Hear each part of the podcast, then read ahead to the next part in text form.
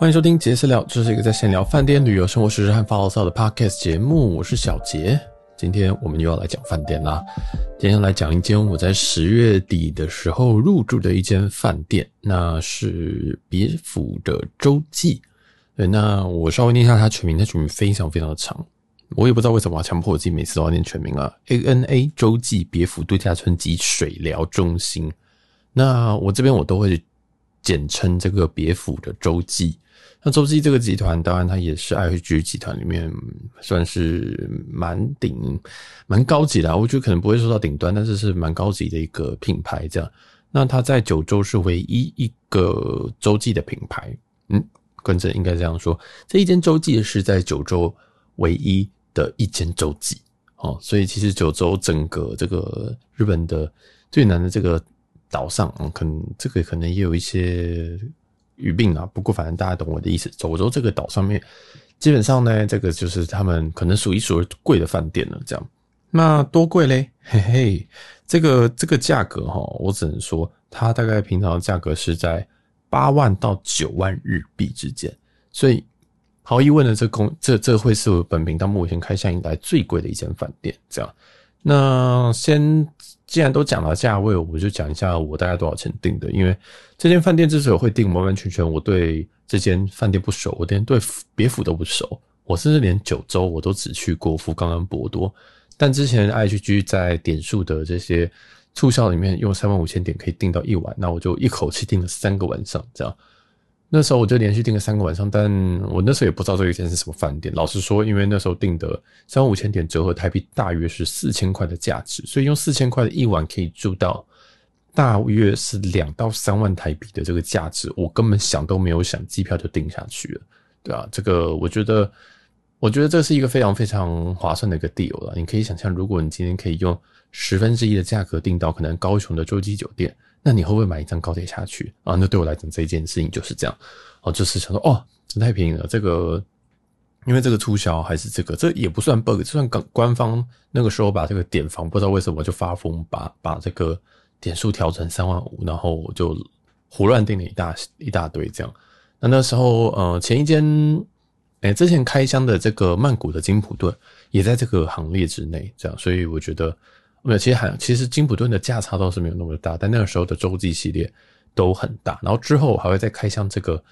大阪的洲际，也是一样用这个这个时候定的哦，也是也是这个时候定的，就是他那个上次的促销这样。那我希望这之后还会还会再持续，然后还会再有这些快闪的活动这样。因为这个时候定这个洲际，不管是大阪洲际、别府洲际，我觉得都是数一数二的选择。然后再来的话，可能就是金普顿啊，或者是一些比较新、比较贵的英英迪格、英 Indigo 酒店，可能都是一个不错的、不错的 deal 这样子。那也感谢我们的这个共同朋友祭司，帮给我很多这种咨询。这样，虽然大部分他都可能 po 在群主，但是这个我确实也是因为从群主才知道这些消息的，所以大家真的要多交一点朋友啊！哈，好，那大家讲回饭店，基本上这一间我会用，我会用一个。用怎么用一句话去来形容这一间呢？我觉得，嗯，我觉得，我觉得是一个堪称完美的温泉饭店。那我们就先从堪称完美这边开始讲。那哪里不完美呢？我我这个人比较靠腰，就是我觉得哦，那堪称完美，那到底哪里不完美？好好奇哦，九十九分我就会想看，哎，我到底错在哪一题？对，那这一张这个饭店，我觉得就是一个非常非常高分的情况。但是，但是它比较扣分的点是。我我我跟新迪老师是一起入住的，然后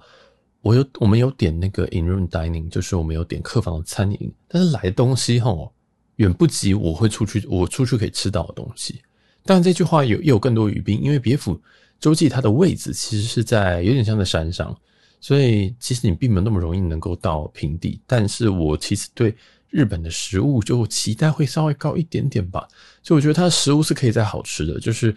如果。我建议的话，就是不要在这里面吃，呃，他们的客房餐饮，因为我觉得不怎么样。那那时候我们点的时间应该也是吃饭的时间，也不是说什么很离峰，什么晚上九点半在点东西，所以，嗯，东西的品质我觉得不太行。对，就是我不会再点，然后看那个价格，我觉得我宁愿坐车下去，我也不要再在房间吃他们的餐饮。那这是他们唯一的缺点。那我们接下来要来恭维一下他的东，他的所有东西。但是大家要记得哈，我这边的这个 base 是说，哦，我现在用这个点数，所以大概是四千块的这个定价去去去去思考。所以，嗯，可能可能有些，可能如果你要用两万五的台币这样去入住的话，你可以再稍微思考一下，是不是有更好的温泉饭店？因为可能可能有蛮多蛮多的饭店，两万五一晚都可以，都都可以涵盖吧？我觉得，嗯，那如果是两万五的话，我就会再思考一下。但是如果今天是这个点数有有低于一定的数字，甚至像三万五啊、五万，我都觉得不用想，定下去还不错。这样，好，那这间是在别府，别府最有名的就是温泉啊。那温泉，那这边的话哈，它有好几个房型，有一些房型呢，它有附房内的温泉。所谓的房内温泉，就是说，它在你走出去到阳台的地方，就会有一个方形的温泉池啊，不能说温泉池，就有一个嗯可以泡温泉的地方，然后你就把水转开，里面出来就是温泉水。那关于这个房内的温泉水呢，我有问过柜台，我就说，呃，因为我看到 Google Review 上面有一些人说出来的是热水，但是到底是什么？那然后柜台跟我问他说，哦，那是真的温泉。对，那是真的温泉，所以如果你的房内是有温泉的话，那不要紧张，出来的还是温泉。那我们这次入住的房型是就是这种房型，是有这个房内温泉的。那其实也也不是说他就直接给我升等上去，因为我是点房嘛，然后他就在柜台的时候，check in 的时候就问我说：“嗯，那你要不要升等？”因为我们原本的房型是不是面海的，而是面向这个比较是山景的，所以我先介绍一下它的所有的房型。我这个会介绍的非常非常的，呃，可能会抽象，但是我建议大家还是要听一下，因为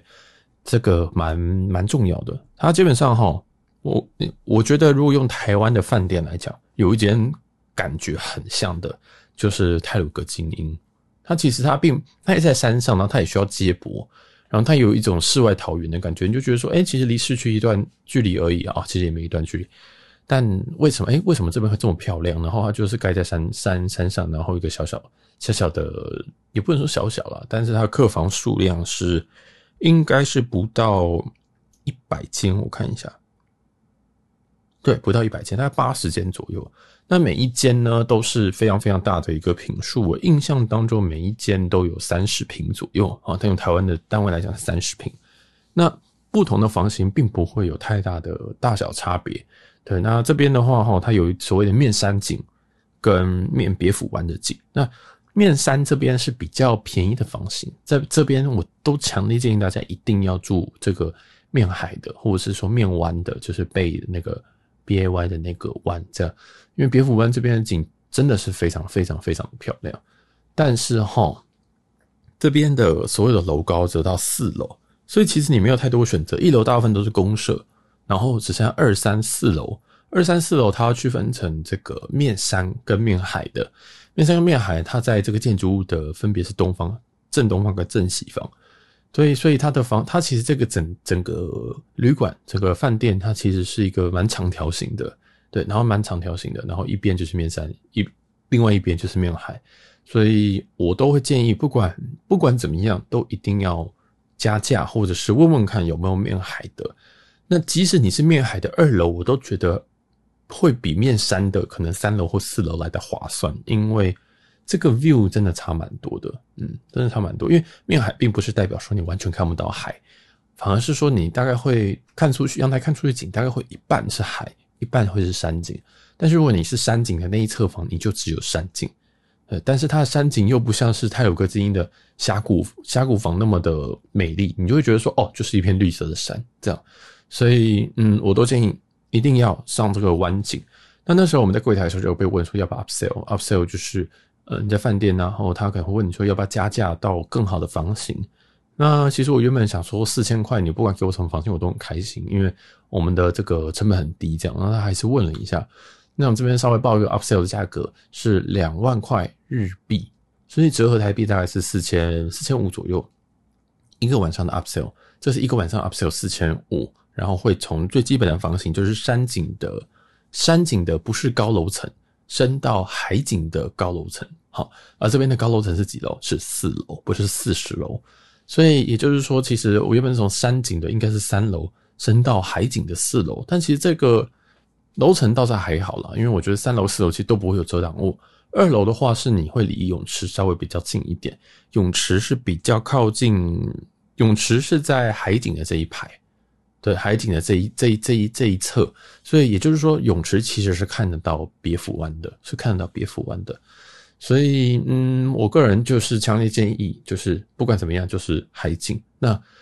这一件事情也完全体现在他的住房率情况，因为晚上的时候就因因缘际会就绕了这个饭店一周。那他就发现，其实，在山景这边的房间，大概点灯率应该只有两到三间有点灯，但是在海景这一侧，大概只有两到三间没有点灯，所以两边房数房房间数差不多的情况下，其实有这个点灯数有巨巨大的差异了哈。所以这边总结一句，晴泉海景房，不先楼层就没有什么差，这样当然三四楼是最好。然后好。房型就先介绍到这边，当然就是就是就是大概就这样，大小都不会有差。那会有差的就是房间会不会有这个呃私人的温泉呢？那私人的温泉就很看你跟谁去啊。像我跟辛迪老师去，其实最后是我去泡大众浴池，然后他泡房间里面的。对，然后我跟其实我跟辛迪老师说，为什么你不去泡这个大众浴池？因为大众浴池非常非常的厉害，对，但是他好像还是很害怕什么的，所以。呃，如果大家就是想泡，应该也是有一些人像辛迪老师这样，他自己不敢去泡大众温泉，那这个房间可能也是蛮适合你的。那如果你是不管怎么样都会去泡大众温泉的话，那我觉得房间这个反而变成一种情趣吧，就好像没有那么重要，因为它的水也都是温泉，它然后它大众浴当然也是温泉水。所以都没有什么差，我是觉得，嗯，对。但是这个温，它这个私人的私人的这个温泉会发生在他们海景这一侧的最高楼层，就是四楼。那如果是海景楼层的三楼是部分有这些，海景楼层的二楼是都没有这些，就没有独立的这个温泉。这样，那我觉得这个是选配不，因为远这个你选到海湾这边。远大远远远远远远远比你在房间里面有没有这个来的重要，除非你们想要做一些呃比较有情趣的事情，这样子。好，那房间应该就这样了。好，upsell 基本上从最最基础的房到最最贵的房，大概是两万块日币每一晚，那这是没有杀价的价格。好，那再来，我们就来讲讲我进去的感觉。其实应该要先叙述一下这个感觉。我刚刚有稍微提到一下哈，它其实就有点进去，有点让我有点太鲁阁晶英的感觉。当然，它其实没有太鲁阁晶英那么大，那么雄伟。但是你可以感觉到，就是你一进这个饭店的时候，你可以完全看得到这个整整面景。它的它的这个 check in 的柜台是完全就是一大片的窗户，然后。挑高可能我不知道几公尺，这个我没有概念到几公尺，可能二三十公尺吧。但是这一面墙全部都是透明玻璃哦，它不是墙，它是透明玻璃。那你直接看出去的话，就会是我刚刚讲的别府湾加上这个海景。所以你一进去大厅的时候，你是会被吓到，你会想说：干，这是什么鬼地方？怎么会这么近？怎么会这么这么的漂亮？真的是，我觉得这是这个景是蛮吓人的，就是哇，真的超级超级超级漂亮。结果这个竟然是一个饭店的 lobby 的 view，我觉得这个景很值得拍照，然后也很值得在这边甚至休息。不过因为我们只是 check in 而已，所以也也也在那边待了大概十分钟吧之类的。然后当然 checking 的话，我是觉得这边的柜台可以以这个价位，我会期待它的英文可能要再好一点，然后专业度可能要再高一点。但是因为疫情后，所以就。也不多，也不多去做挑剔，这样基本上英文可以通，但是他讲的英文我不一定听得懂，这样。好，那 checking 之后，当然他有推我 upsell，然后我就买了两晚的 upsell，去到了这个四楼的四楼的房型，然后有这个个人的温泉。那个人温泉这个房齁，因为我们其实原本有去山景那一边，我们其实原本去山景那边先。先入住，结果想一想，想说好了，反正都来了，来这么远，那我们就加价，加到这个有有海景的这个温泉这样子。对，但我觉得要不要加，真的看他看各位啊，真的看各位。我自己下次去我是不会加，嗯，应该我会说，我可不可以就海景的第六层就好，但我不需要就是在房间有一个东西可以泡这样，对啊。然后这是哦，这是另外一件事啊。所以其实我们两间的房间都有去视察过，基本上长得一模一样，就只差外面有没有一颗这个温泉可以放温，可以可以可以泡温泉的一个一个堂，一个澡堂这样。那那个可以泡温泉的那个澡堂，就有一点像是台湾有一个苏澳那边有一个双泉，那个什么烟波吧，烟波的苏澳，它不是有一个。冷泉还是热泉的一个饭店嘛，就有点像是那个的外面这样。当然，这边是直接是露天的。那个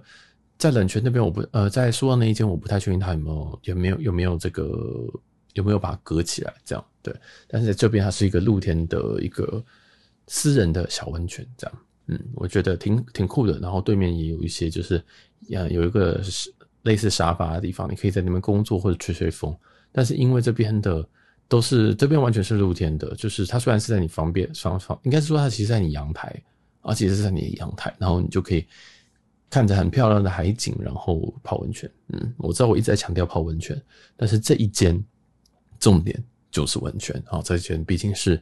它叫做 resort，然后它又是这种 spa 的 resort，所以这个肯定是很重要的。那既然都讲到温泉，我们就继续的用温泉来轰炸大家，就是他们的大众汤。大众汤非常非常非常的强，就是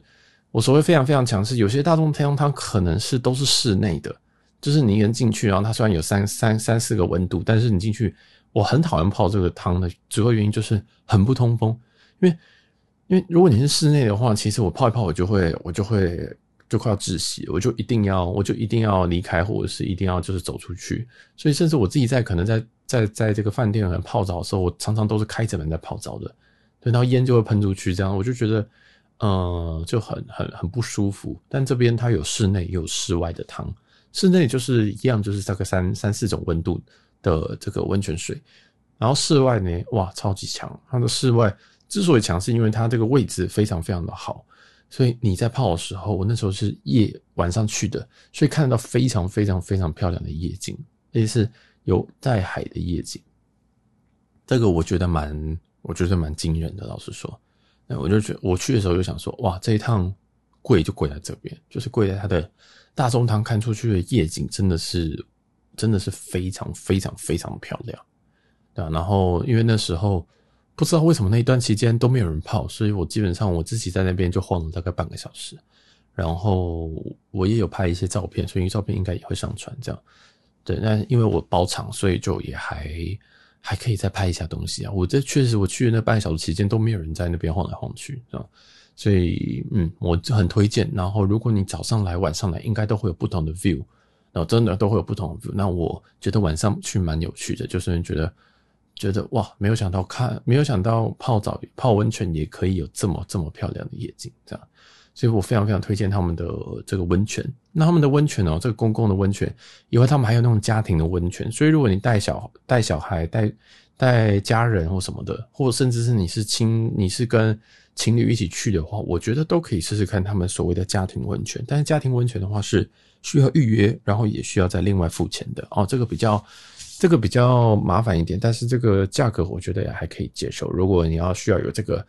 呃，family 的这个温泉的话，那你可以去预约一下。那最多是可以容纳六个人，对。那因为你这样就可以完全不用受大家其他人影响嘛，所以我觉得这个也是一个选择啦，哈。不一定要泡这公共的温泉。我在想，说不定大家都有订这个家族的风旅，所以就没有就没有在公共公共的澡堂这样子，对。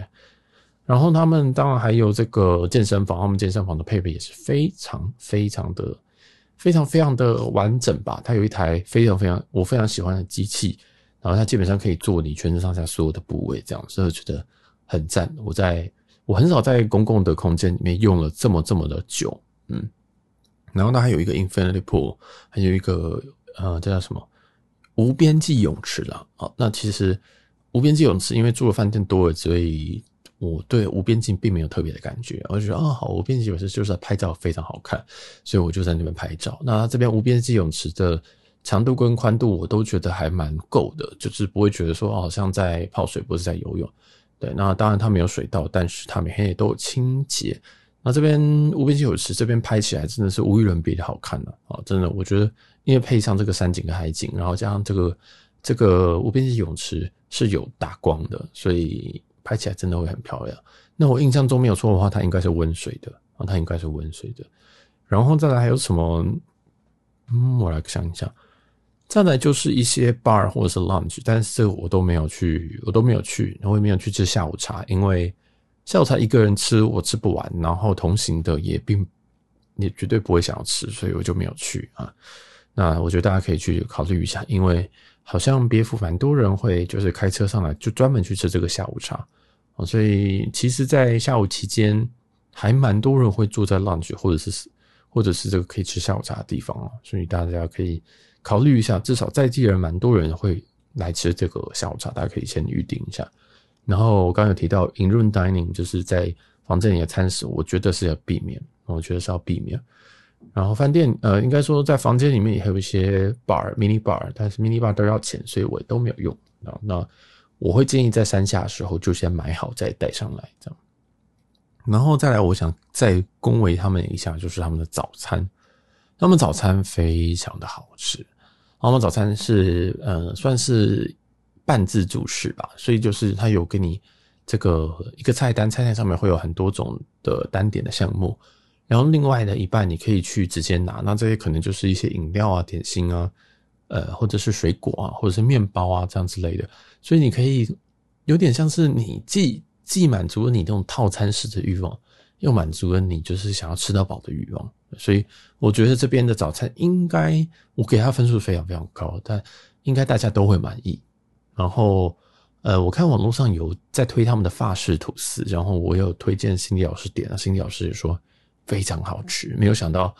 这后面是我家的，没有想到来一个日本的这个饭店，结果哎，他的法式吐司非常好吃哦。但因为我是不吃法式吐司的，所以。啊，他说很好吃，也建议也推荐给大家。那但是在这个吃早餐的同时，我们一样也是坐在这个面对别府湾的这个 view，所以其实你可以理解这个饭店本身它有它是一个长形的，但它比较长，它它是一个很长的长方形。然后这个长方形它的长的那一边呢，完全都是面对这个湾，然后呃，另外一面就是这个饭店的入口，所以所有的设施所有的全部都坐在有景的这一面，这样，所以。基本上你吃什么，你我建议你吃早餐啊，或者什么的，都可以先提早过去，然后你就可以抢到一个非常非常的好的 view 的地方吃饭。这样，但因为我们那时候是非常早，那时候将应该早上七点左右去吃饭，因为要赶飞机，所以呃那时候我们在那边吃也是只有我跟另外一组客人这样，所以蛮有趣的。我觉得呃吃的非常非常不错，而且又有带景，又有带景又吃，真的是非常非常享受这样。那这边这个饭店，我自己是私心非常非常推荐给任何你想要放松的人，我真的是很推荐。但它有一些比较麻烦的一些地方啦，包含说，基本上你去别府，它是需要一点点的交通时间，因为别府你可能还是要从九州进。那一些一些别府的一些游记啊，或者是一些怎么去啊，或一些我比较流水账的心得，大家可以听前几集，我应该都会写什么日本别府或者九州别府。大家都可以去听一下那个我们的其他内容，这样。那基本上从机机场到这边，有应该有人会这样问，但是我会问你说是哪个机场？因为他在这个饭店附近的一个机场叫大分大分国际机场，但是大分虽然它是国际机场，但是台湾都没有飞啊，它其实是一个非常非常小的国际机场，所以其实没什么国际航，目前都没有国际航班这样，所以你大部分都是可能要从东京转，或者是从福冈转。转机过去，或者是从福冈直接搭火车过去，所以其实它离这个别府的，它它其实这个位置哈，你一定是要花一点时间的啦。然后它饭店本身离这个别府的 JR 站大概是二十分钟的车程，然后饭店都有这个接驳车，他们接驳车非常的高级，他们是宾士，但是他们的宾士是新款的宾士。对，然后我记得是 V V 系列的吧？对，他们是一个非常非常新的宾士，里面的内装是呃米黄色的，还是白内装？我不太确定那个颜色，就是大部分都是黑皮黑皮革嘛，但是它里面是白的哦。然后坐进去是非常舒服，而且非常新，所以我非常推荐他们的 Shuttle，因为我觉得太新了，太舒服了，这样。然后也是一个最方便上上上这个。到别府洲际的这个位置，这样子。那如果你没有这个，你因为其实这个洲际它有一些营业时间，它营业时间大概就是下午，大概每一个小时都会有这个接驳，这样每一小时还每半个小，哎，每一个小时对，然后一直直到大概晚上晚上嗯五点吧，嗯，但其实它并不是一个非常非常非常长时间。如果你要出去，变成你要把握这段时间，嗯，蛮怪的哈。所以如果你其他时间要出去的话，可能就搭公车。但是如果你公车就是要搭上去的话，那其实也会需要走一小段路，然后那一段路都是黑的，因为这里是山上。所以你这个搭完公车下车之后，呃，你往回走，走回这个洲际别别府洲际的时候，其实那一段应该是五分钟都会是黑的，所以大家可能对，如果有些怕黑的人，可能就要稍微小心一点了。这样，那，那这个我觉得他们交通还可以，至少没有像像他有一个精英的话，我觉得就会更更痛苦啊。但是这边的话就还介介介于那个之间吧，这样。但是他给我确实都有这种他有个精英的这种感觉，就是非常度假感，非常。高级的感觉，然后用大量的木作去营造这种呃 resort 的感觉，度假村的感觉。然后银，当然我我其实没有要跟他有个精英比，但是它这边是有这个温泉的，那确实也是别府的特产的。那太鲁阁精英本身是我非常非常喜欢的饭店，我会去回访。那这一间别府就是也是我觉得很很值得一去的一个饭店，这样，所以这边也推荐给大家。然后我再来。再来分析，再来想，再再交代一点交通的部分好了。所以就是公车，你可以从呃这个 JR 的别府站搭上去，或者是你可以预约他们的 shuttle，shuttle 的话就寄他寄 email 或者是打电话都可以这样。然后机场的话，机场的话刚刚说的大分，其实你也可以搭计程车过去，因为我们回程的时候，我们吃完早餐，我们就马上搭了一个计程车到那个大分。那我印象中是